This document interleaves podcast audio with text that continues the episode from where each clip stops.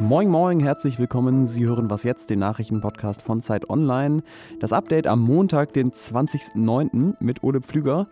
Und wir müssen das heute mal ein bisschen anders machen als sonst. Wir hatten leider einen kurzfristigen Ausfall im Team und ansonsten auch nicht so viel Zeit, weil wir die ein oder andere Überraschung für die Bundestagswahl gerade vorbereiten. Deswegen müssen wir die ganz aktuellen Nachrichten von heute mal überspringen und machen eine etwas eingehendere Betrachtung der vergangenen drei TV-Trielle. Erstmal aber jetzt, so viel Form muss natürlich sein, unser Jingle. Gestern ist das dritte von drei Triellen zwischen Annalena Baerbock, Olaf Scholz und Armin Laschet über die Fernsehbildschirme geflimmert. Und ich glaube, man kann getrost sagen, nirgends erreichen die Kandidatinnen und Kandidaten so ein großes Publikum im Wahlkampf. Und so war das gestern Abend ähm, das letzte große TV-Wahlkampfereignis vor der Bundestagswahl am Sonntag. Und deswegen vielleicht nochmal Zeit für eine kurze Bilanz, ob diese TV-Trielle und auch andere Formate den Wahlkampf eher vorangebracht haben, eher zurückgeworfen oder mal so, mal so. Und dafür spreche ich jetzt mit unserem Kulturredakteur Johannes Schneider. Hallo. Hallo Ole. Ja, Johannes, ich habe es ja gestern schon bei Twitter lesen dürfen. Du hast nochmal alle drei Trielle hintereinander weggebinged. Wie ging es dir danach? Naja, man fühlt sich danach natürlich schon ein bisschen eingelullt, ein bisschen totgequatscht.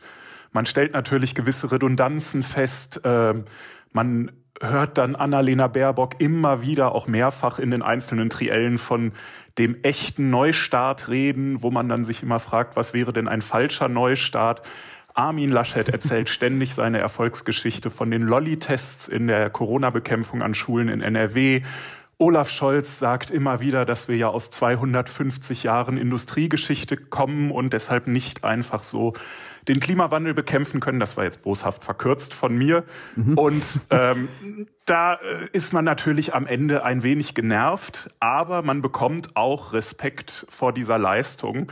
Allein die Tatsache, äh, drei solche Veranstaltungen durchzustehen, ohne irgendwie zu kollabieren, das finde ich schon beachtenswert. Also ich falle ja schon jedes Mal halb in Ohnmacht, wenn ich in diesem Podcast drei gerade Sätze sagen soll.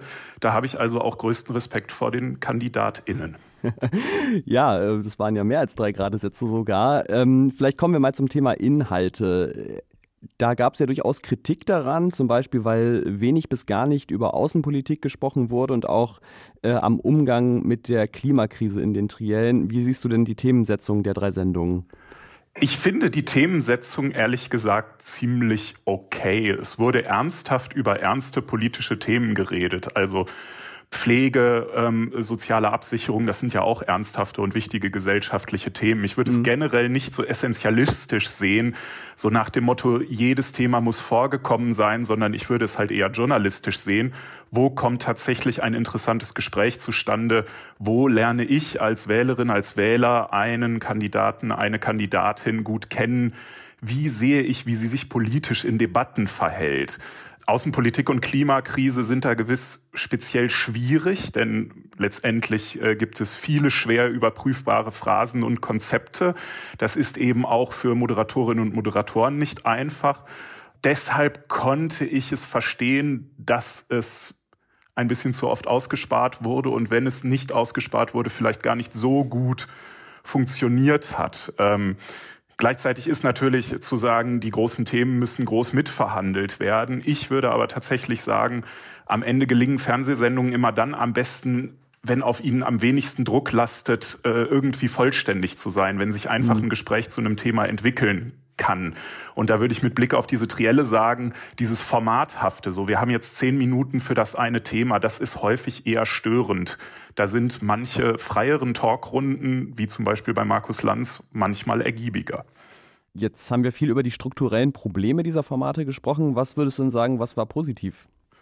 Ja, man muss ja immer sagen, dass das alles ein Jammern auf wahnsinnig hohem Niveau ist. Ähm, wir können wirklich positiv über diesen TV-Wahlkampf sagen, äh, dass er überhaupt stattfindet und wie er stattfindet. Das sind respektvolle Auseinandersetzungen über wirklich relevante Themen, ähm, die in einer politischen Atmosphäre der tatsächlichen Problemorientierung stattfinden. Mhm. Und wenn man das jetzt kritisieren will, auch eben für das Formel- und Stanzenhafte, was da drin ist und auch ja dass diese Formate äh, Kandidatinnen und Kandidaten letztlich so ein bisschen rundlutschen und sie eben zu diesen Phrasendreschmaschinen machen, die halt keine Fehler machen wollen, weil die sonst nachher in den Zeitungen groß ausgeschlachtet werden.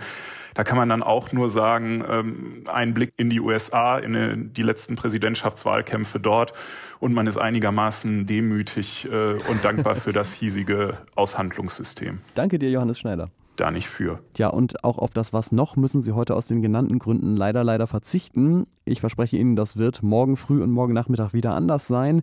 Trotzdem vielen Dank fürs Zuhören. Im Hintergrund bereitet Janis Karmesin schon ganz fleißig die Sendung für morgen früh vor. Da geht es unter anderem um den Wahlkampf der AfD bisher. Mails können Sie uns schicken an wasjetzt.zeit.de. Ich bin Ole Pflüger. Bis zum nächsten Mal.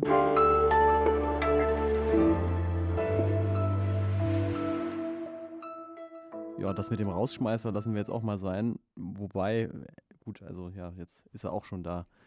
Ähm, das ist Schrödingers Rausschmeißer hier. Es gibt ihn und es gibt ihn nicht.